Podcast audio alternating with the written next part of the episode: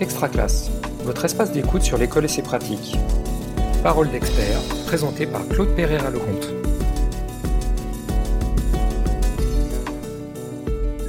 Bonjour Jean-Philippe Lachaud, vous êtes directeur de recherche à l'INSERM et spécialiste de l'attention, auteur de nombreux ouvrages sur le sujet, mais aussi d'un MOOC intitulé L'attention, ça s'apprend, en partenariat avec Réseau Cadopé, qui est réédité sur la plateforme FunMOOC pour euh, soutenir les enseignants et les parents dans cette période de continuité pédagogique. Pouvez-vous expliquer à ceux qui nous écoutent ce qu'est l'attention et en quoi elle est importante dans les processus d'apprentissage? Alors l'attention en soi, donc c'est une fonction euh, du cerveau qui a pour but principal de sélectionner en fait à chaque instant les informations qui sont les plus importantes et qu'il va falloir traiter en priorité puisque le cerveau n'a pas la capacité de traiter toutes les informations qui arrivent au sens euh, à chaque instant. Après, on étend la notion d'attention au-delà de la dimension purement sensorielle, également à des contenus plus euh, mentaux, intellectuels, comme des pensées, des émotions, etc., puisqu'on peut rediriger son attention euh, vers ce type de phénomène. Et on montre très bien en, en neurosciences, neurosciences cognitives, que un cerveau qui est attentif va donc être plus efficace au niveau de la prise d'information, euh, dans une tâche et beaucoup plus efficace pour la mémorisation. La mémorisation va être meilleure lorsqu'on est attentif, mais également toute la, tout ce qui est du domaine de la compréhension. Donc ça veut dire que sans attention, quand on n'est pas du tout attentif, on ne comprend pas ce que dit la personne en face de nous et on ne retient pas ce que dit cette personne. Donc il n'y a pas d'apprentissage possible. Et en quoi savoir aider les élèves, les enfants, les jeunes à mobiliser leur attention en cette période d'école sans classe est-il important? En ce moment, c'est particulièrement important de parler de l'attention parce que les, enfants se retrouvent donc à, faire leur euh, travail scolaire dans un cadre qui est inhabituel, qui est celui de la maison. En général, à l'école, il y a un cadre qui se prête au travail scolaire avec peu de distractions, à part les camarades. Euh, à la maison, c'est totalement différent puisque l'enfant peut euh, tout sous la main, ses jeux, ses magazines, ses frères et sœurs, etc. Donc l'attention doit être beaucoup plus cadrée. Donc il y a un réel travail à, mener à ce niveau-là, qui n'est pas forcément évident, et euh, qui passe par euh, la mise en place d'un certain nombre de cadres. Alors, quels conseils pratiques pouvez-vous donner aux enseignants pour faire travailler l'attention à leurs élèves à distance et accompagner les parents? Alors le conseil pratique, euh, malheureusement pour les enseignants, c'est pas si facile puisqu'ils ne sont pas au contact des élèves. Donc finalement, c'est plus les parents qui vont devoir mettre la main à la pâte. Et d'une certaine façon, les enfants ont une certaine chance en ce moment parce que ils ont un petit peu, enfin certains d'entre eux, disons, un peu des coachs individuels à la maison. Alors, il faut utiliser quand c'est possible cette ressource-là, c'est-à-dire que le parent qui est à côté de l'enfant, quand il en a la disponibilité, peut donc s'asseoir à côté de l'enfant et regarder avec lui la consigne des exercices et l'aider à traduire chaque exercice en une suite de petites consignes, de petites instructions euh, relativement simples. C'est-à-dire que ça va aider à guider l'attention de l'enfant qui, au lieu de se perdre à travers les exercices, ne pas forcément savoir ce qui est important, euh, l'adulte peut comme ça amener l'élève, le guider et lui apprendre à focaliser son attention sur des points les uns après les autres. Donc ça, ça va être important. Ça permet euh, effectivement un réel travail sur l'attention, mais plus au niveau de, du, des parents, ou en tout cas de, des personnes qui sont à proximité des enfants, euh, voilà, et, de ces enfants. Et au niveau de l'organisation de l'espace de travail, est-ce qu'il y a des conseils à donner aussi? Oui, alors il y a évidemment des conseils à, à, suivre qui sont un peu des conseils de bon sens.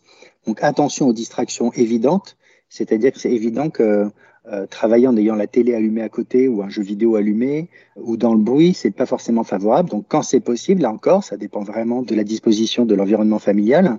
Euh, il vaut mieux qu'il y ait un environnement dédié aux devoirs, au travail scolaire, qui soit un petit peu toujours le même pour ritualiser, où on est un petit peu débarrassé des distractions, euh, de, de, des distractions euh, faciles. Euh, l'autre chose à voir, c'est justement d'avoir des créneaux temporels assez fixes là encore, quand c'est possible, et si possible, de, de, courte durée et centré sur des tâches précises. Donc, mettons 10 euh, minutes sur telle tâche, puis 5 minutes sur telle tâche, et plus l'intention sera claire, plus ce sera facile. Alors, on peut s'aider pour ça de tous les minuteurs qu'on peut trouver. Il ne s'agit pas de mettre la pression aux enfants, mais en tout cas qu'ils aient une certaine conscience du temps qui passe.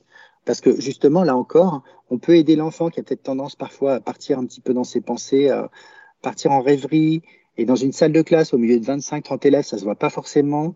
Tandis qu'en présence d'un adulte qui est à côté de lui, il est possible de le ramener tout de suite, de lui faire tout de suite remarquer qu'il est parti et d'éviter un petit peu ces trous, parce qu'on tombe souvent dans des trous quand on est dans son travail, qui vont être moins fréquents quand on est euh, dans un travail un petit peu minuté et avec un, un adulte à côté. Alors après, évidemment, quand je dis cinq minutes, il ne s'agit pas cinq minutes pour convertir euh, donc sous forme graphique euh, l'énoncé d'un problème. Là, ça va être plus effectivement au grain de d'un exercice. Si le, la feuille d'exercice donnée par le par l'enseignant sous forme de, enfin par par internet contient, je sais pas, six ou sept exercices dont un problème, eh bien effectivement, la réalisation de ce problème-là, on va essayer de se fixer peut-être une dizaine de minutes maximum. Puis après, donc, effectivement, ce problème-là, ces 10 minutes, elles vont être décomposées dans ces petites étapes les unes après les autres où l'attention est extrêmement bien fixée. Vous nous parliez de tâches. Est-ce que vous pouvez préciser aux personnes qui nous écoutent de quoi il s'agit, Jean-Philippe Lachaud? Oui, par tâche, en fait, je veux parler de, de tâches simples, c'est-à-dire il ne s'agit pas de faire les maths. Ça, c'est une tâche qui est, complexe, qui demande à être découpée en sous-tâches. Alors, je vais vous prendre un exemple. Euh, mettons un problème de maths. Donc, il y a un petit problème de maths avec un énoncé. Ben, une première petite tâche, qui va demander toute l'attention de, de l'enfant, ça va être par exemple de se représenter visuellement ce que décrit l'énoncé. Donc si l'énoncé parle par exemple de la distance à parcourir pour aller d'un point à un autre, ça peut être de peut-être représenter graphiquement cette distance-là avec le premier point, le deuxième point, pour que l'enfant voit bien que la distance qu'on demande de calculer, c'est celle qui manque entre les deux, c'est celle qui sépare les points. Donc ce travail de représentation visuelle de l'énoncé sous une forme graphique, ça c'est une première tâche. Donc c'est vraiment un grain très fin. Puis après, à partir de ça, euh, essayer d'identifier graphiquement quelle est l'information manquante. Donc avancer comme ça par petites étapes, et c'est là où, le, où la présence d'un adulte juste à côté peut être vraiment extrêmement efficace parce que euh, ça aide l'enfant à agir et à avancer par ces petites étapes en étant très concentré sur un mini problème à la fois. Alors, vous nous parlez euh, qu'il faut mettre en place un contexte euh, favorable pour que l'enfant soit concentré, mais est-ce qu'il va falloir qu'il soit concentré toute la journée? Alors non, évidemment non. L'objectif c'est pas c'est pas de de transformer les enfants en petits robots ou de les obliger à être concentrés toute la journée, c'est totalement impossible et puis pas forcément désirable. Dans l'idée ici, c'est plutôt que le temps de travail puisqu'il va être concentré, euh, ne déborde pas sur toutes les activités de la journée. Il n'y a rien de pire qu'un enfant qui sait qu'il a du travail à faire, mais qui finalement y pense tout le temps, mais sans vraiment le faire, puis ça contamine un petit peu tout, puis il joue, mais avec de la mauvaise conscience. Euh, L'idée, comme ça, avec un travail bien concentré, c'est que ce travail soit focalisé dans le temps aussi.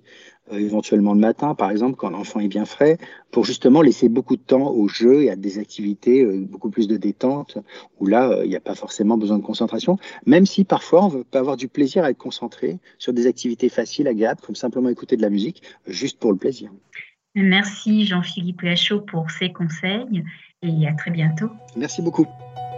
Retrouvez tous les autres épisodes de la série sur l'espace extra-classe de réseau-canopé.fr et sur les réseaux sociaux. Une production Réseau Canopé 2020.